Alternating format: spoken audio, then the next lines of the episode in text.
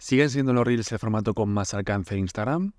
Hola marketers, soy Jordi San Ildefonso y esto es Marketing Diario, un podcast donde te cuento cada día algún tip, alguna estrategia o como hoy un estudio. Y es el estudio de Instagram de este año de la empresa Metricool. Yo voy a ser transparente, muchos ya lo sabéis, pero yo trabajo en Metricool, soy social media manager en, en Metricool, pero no recomiendo el estudio ni la herramienta, que me escucharéis a veces recomendar la herramienta en algunos episodios, no porque trabaje allí, sino tengo la suerte de que trabajo en una empresa en, que yo ya usaba antes, ¿no? Es como si tú ahora cierras los ojos, imagina una empresa que te guste, que una prenda de ropa, una herramienta, algo, una marca de comida, no sé, una marca que te guste, imagina que luego con los años trabajas allí. Al final la, la recomiendas porque tú ya eres usuario de ella, ¿no? Entonces tengo la gran suerte de que eh, estoy trabajando en, en Metricool desde hace casi un año ya. Y tengo la suerte de vivir, como he vivido hace un par de semanas, este estudio de Instagram que hemos lanzado, como te decía, hace unos días. Estaba esperando un poco a reposar el estudio para comentarlo aquí en el podcast y ha llegado el episodio donde voy a comentar los tips más que más me han llamado a mí la atención, ¿vale? A Jordi.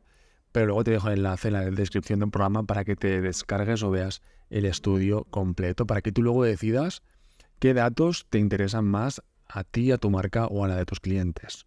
Además, lo que me gusta del estudio, que por eso lo, lo recomiendo, es que hemos analizado más de 300.000 cuentas de Instagram, porque a veces veo estudios, me encanta ver estudios de España, de otros países y de todo el mundo, y a veces veo un estudio y han eh, analizado, han hecho una encuesta a mil personas. Pues hombre, hacer un, un, estudio mundial o de un país donde solamente has preguntado a mil personas, eh, está bien los datos, está bien para coger referencias, pero a mí no me supone eh, unas conclusiones muy, muy profundas para cambiar la estrategia de mi marca, ¿no? Sin embargo, cuando, cuando estudias, como hemos hecho en Metricool, más de 300.000 cuentas, un millón de reels, dos millones y medio de posts y nueve millones y medio, o sea, casi 10 millones de stories, hombre, pues los datos, aunque son generales, sí que te pueden dar un poco la idea de eh, qué estamos haciendo los usuarios en Instagram, que es lo que te voy a contar en este, en este episodio. Bien, la primera pregunta que te hago es si sigue siendo los Reels el formato con más alcance, porque ya sabéis que los Reels llegaron pues eh, hace unos años y eh, le dieron mucha importancia para qué, para competir con TikTok y que la gente dijera, mira, ya tengo mucho alcance, gano muchos seguidores con los Reels, ¿para qué me voy a ir a una red social nueva como es TikTok? Yo sí que veo diferencias con TikTok y Reels actualmente. TikTok lo veo un poco más del día al día, eh, perdón, del día a día. Puedes subir más de un vídeo al día. Eh, hay todo tipo de vídeos y Reels, por lo menos lo que los que me parecen a mí, los veo con un poquito más de calidad, ya sea de viajes. También me salen de, gente que habla de moda, de deporte, pero sí que tiene un poquito más de calidad tanto la imagen como la edición como quizá publicar a lo mejor mmm, dos, tres vídeos a la semana, uno, dos, tres a la semana, pero de más calidad y a lo mejor TikTok son uno al día, dos al día y más rápidos y más, pues casi como una stories, te coges el teléfono y lo grabas y ya está. Sí que estoy viendo, como te decía, más diferencias, que ya se están diferenciando un poco las marcas, eh, la una y la otra. Bien, eh, entonces los Reels tenían mucho alcance y eso supuso pues que los carruseles, las imágenes fijas, perdieran más alcance, porque te metías en tu aplicación, en Instagram, y en tu timeline veías muchísimos Reels. Bien, pues esto parece que ha, cambiado, que ha bajado, y es que los Reels, con respecto al estudio del año anterior, de hace un año, ¿vale? Eh, ha bajado los Reels el alcance un 76%, de forma general. Obviamente cada cuenta es diferente, cada cliente tuyo será diferente, etcétera. Pero según este estudio que hemos analizado, como te decía, un millón de Reels de 300.000 cuentas, de media ha bajado los Reels un 76, hasta, perdón, un 76%. En otros formatos también ha bajado. Ha bajado el alcance un poco en todos los formatos, ¿vale? Pero muchísimo menos. En los posts, que cuando hablamos de posts nos referimos a carruseles y a imágenes fijas, ha bajado un 16% en los stories, un 11% de media. Aunque ahora te hablaré de los stories porque hay un dato que me llama mucho la atención y te lo, te lo quiero comentar. Pero además es el formato en el que ha bajado mucho menos el alcance. Pero Reels ha bajado casi un 80% al alcance. Como te decía, depende del cliente, depende de la cuenta, etcétera, pero de forma general. ¿Esto por qué es? Bien, sobre todo por dos razones.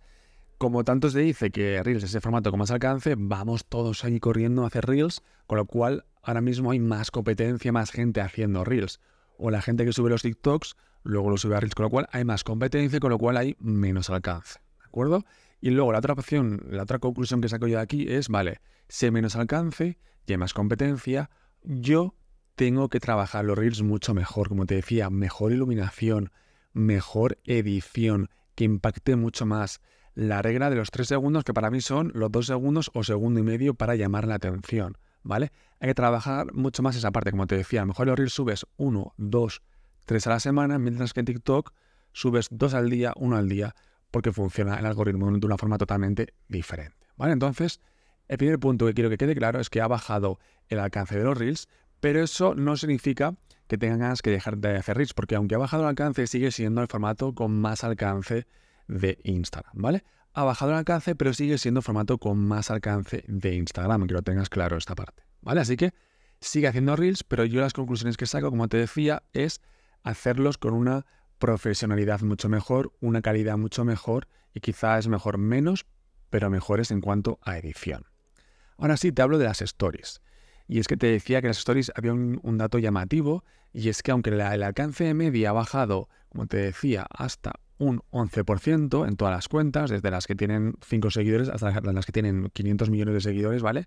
Pero si nos fijamos por tipos de cuenta, que es lo que hacemos en el estudio, las cuentas con menos de 10.000 seguidores el alcance de las stories ha subido hasta un 16%. Es decir, las cuentas, te repito, hasta 10.000 seguidores, que quizás estés tú entre ellas, el alcance de los stories ha subido en el último año, casi un 20%. Con lo cual, ¿qué significa eso?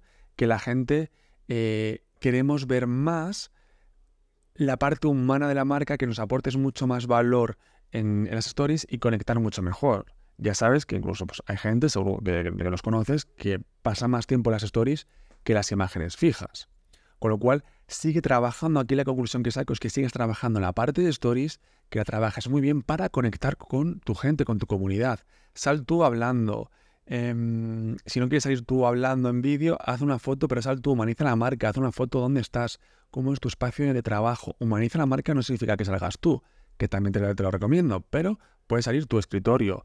Eh, vas a dar una vuelta por la calle o por un campo o por la playa y haz una foto de la playa, aunque tú no salgas, y pon un texto ahí que tenga que ver o con lo que estás sintiendo en ese momento o con algún tip de algo de lo que hable tu marca, ¿vale? Pero humanizar la marca es que te veamos un poco que eres una persona y subes fotos como una cuenta personal, que sube fotos de sí mismo y también de fuera, de su día a día, etcétera, ¿no? Pues humaniza la marca porque las cuentas de menos de 10.000 seguidores, el alcance de las stories incluso ha subido, ¿vale?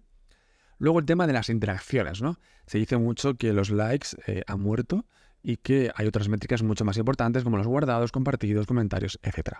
Aquí igual, cada marca, cada sector tiene eh, unos objetivos diferentes. Habrá gente que su objetivo será comentarios. Yo, por ejemplo, me gusta mucho que el objetivo, en la mayoría de marcas que gestiono, que el objetivo sea comentarios, que los posts sean para comentar, también para guardar también para compartir, pero que el objetivo también sea muy de comentarios, ¿vale? Que la gente comente ese post. Entonces, sabiendo esto de que mi objetivo es que la gente comente los posts, los carruseles, los reels, etcétera, lo vas a hacer el copy de una forma totalmente diferente a si el objetivo es guardados o compartidos, ¿vale? Bien, pues ¿cuál es la interacción que más usamos los usuarios, ¿vale? Es, son los likes con muchísima diferencia. Los likes siguen siendo la interacción que más usamos. Aunque te pasará el dato curioso, a mí me pasa, ¿vale? tanto en mi cuenta de marketing como en otras eh, cuentas, que a veces hay posts, seguro que te pasa, que tienes más guardados que likes. Es decir, la gente lo guarda, pero no le quiere dar al botón de al lado, que es el tema de los likes. Entonces sí que es verdad que por eso hay que revisar todas las métricas, porque si te fijaras solamente los likes, pues a lo mejor no te darías cuenta que ese post ha tenido eh, muchos más guardados que likes, ¿no? Entonces es importante ver todas las métricas, pero así como dato del estudio, los usuarios damos con mucha más diferencia likes que guardados o comentarios. Y luego, importante, si quieres conseguir, si tu objetivo es conseguir em, comentarios, se dan o damos más comentarios en los posts, ya sea carruseles o imágenes fijas, que en los reels. Y guardados, y guardados, perdón, al revés. Damos más a guardados en los reels que en carruseles o en imágenes. ¿vale? Así que si tu objetivo es conseguir muchos comentarios en tu cuenta, apostaría más por carruseles, por imágenes fijas que reels, porque eh, el estudio dice que estamos más acostumbrados a dejar comentarios en publicaciones fijas que en los reels. ¿De acuerdo? Y por último, otro dato que me, que me llama la atención del estudio es el tema de cuál es el mejor día, la mejor hora de publicación. Bien, aquí es verdad que son datos, como te decía, muy generales, pero sí que va dejando ver si coincide con tu marca. Igual, para ver tu marca o la de tus clientes, te recomiendo Metricool, porque allí tienes en el planificador la mejor hora, que me encanta la mejor hora, pero para ti, para esa cuenta, porque como tú conectas tu cuenta, te va a decir la mejor hora para tu, cuenta a la que has conectado, es decir, tu comunidad de seguidores, cuándo están conectados. Y vamos actualizando los datos cada semana, con lo cual vas viendo que no son las mejores horas de, de hace un año, sino de actualmente tu comunidad, a qué horas más o menos está conectada, ¿vale? Aunque siempre yo recomiendo que vayas probando diferentes horas, porque a lo mejor, yo que sé, lo típico, a las 10 de la noche es la hora en la que la gente está más conectada, sí, pero a lo mejor está más conectada, si todos publicamos esa hora, habrá más competencia, que a lo mejor dos horas antes, que también hay gente, un poco menos, pero también hay gente, pero menos competencia. Por eso te digo que al final, siempre, siempre, siempre, todo lo pruebes. Todo lo, todo lo que te digan, lo que te diga yo, lo que escuches por ahí, todo lo pruebes con tu marca, con tus clientes, etc. Si no tienes experiencia, no tienes marcas, estás estudiando, que sé que algunos que me escucháis estáis estudiando marketing o community manager, haced como yo cuando empecé. Me hice una cuenta de marketing y empecé a probar todo con mis cuentas de, Instagram, de Pinterest, de YouTube, todo lo probaba con mis cuentas, ¿vale? Bien, pues según el estudio, ahora sí te digo dato más general, la mejor hora de publicación son las 8 de la tarde y luego las 3 de la tarde. Coincide un poco más o menos con la mayoría de cuentas que, que gestiono, que suele ser así, 8, 9, 10 de la noche y las 2, 1 y media, 2, 3 de la tarde, ¿no? Al final, antes de cenar más o menos y después de comer. Serían un poco estas las mejores horas. Entonces, sabiendo esto, sí que puedes ir probando un poco estas horas para ver cuál te funciona mejor. A lo mejor publicabas a las 12 del mediodía, prueba estas horas simplemente por el hecho de, oye, pues voy a probarlo, ¿vale? La peor hora sería las 5 de la mañana, porque es verdad que a lo mejor ahí es una hora en la cual, pues, mm, la mayoría de gente aún no se ha levantado y los que se acuestan tarde, pues ya se han acostado, ¿no? Quizás un poco la, la peor hora, pero oye, a lo mejor coincide que es la hora en la que, están despiertos tus tu público objetivo, tus seguidores. Ahí tienes que verlo, como te decía, en la, herramienta para ver tu comunidad, a qué hora están despiertos cuál no. ¿Vale?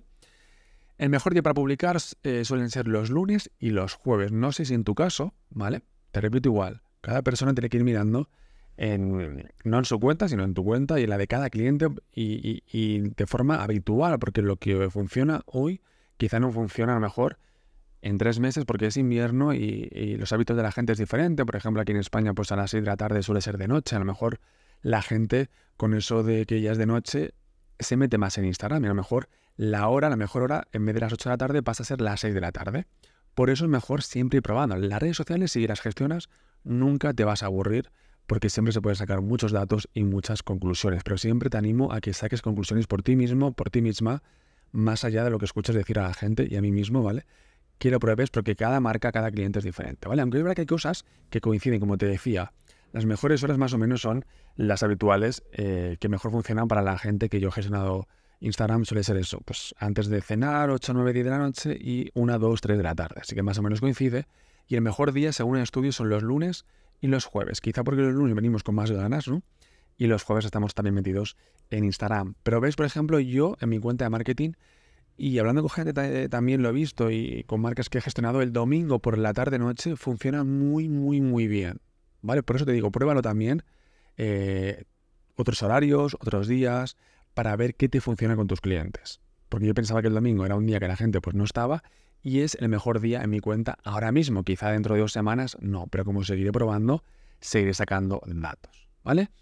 Así que estos son los cuatro o cinco pinceladas del estudio que es muy extenso que, quería comentar en este episodio del podcast. Te animo a que te lo leas entero, te dejo, como te decía, el enlace en las notas del episodio del podcast para que tú saques conclusiones según tu estrategia de ti y de tus clientes. Yo he sacado estos 4 o 5 datos porque me parecían muy llamativos para contarlos aquí en el podcast, pero quizá para tu estrategia te llaman más la atención otros datos, ¿vale? O quieres ver de forma más específica según, em, según los, los seguidores de esa cuenta, porque en el estudio analizamos por cantidad de seguidores. ¿vale? Entonces a lo mejor lo que te decía, las stories han bajado el alcance, pero las cuentas de menos de 10.000 seguidores ha subido el alcance, con lo cual tú tienes que ver si mi cuenta o la de mi cliente tiene 5.000 seguidores, hey, que el alcance de los stories ha subido, no ha bajado. Por eso es mejor que veas el estudio completo y que veas según tu tipo de cuenta, ¿vale? Así que nada más, marketers, este ha sido el episodio de hoy donde te quería contar un poco el estudio de Instagram 2023 de Metricool. Déjame en los comentarios tu opinión, dame 5 estrellas eh, al podcast para que llegue a más gente. Nos seguimos en redes sociales, ya sabes, como Jordi San y nos escuchamos en el próximo episodio de este podcast.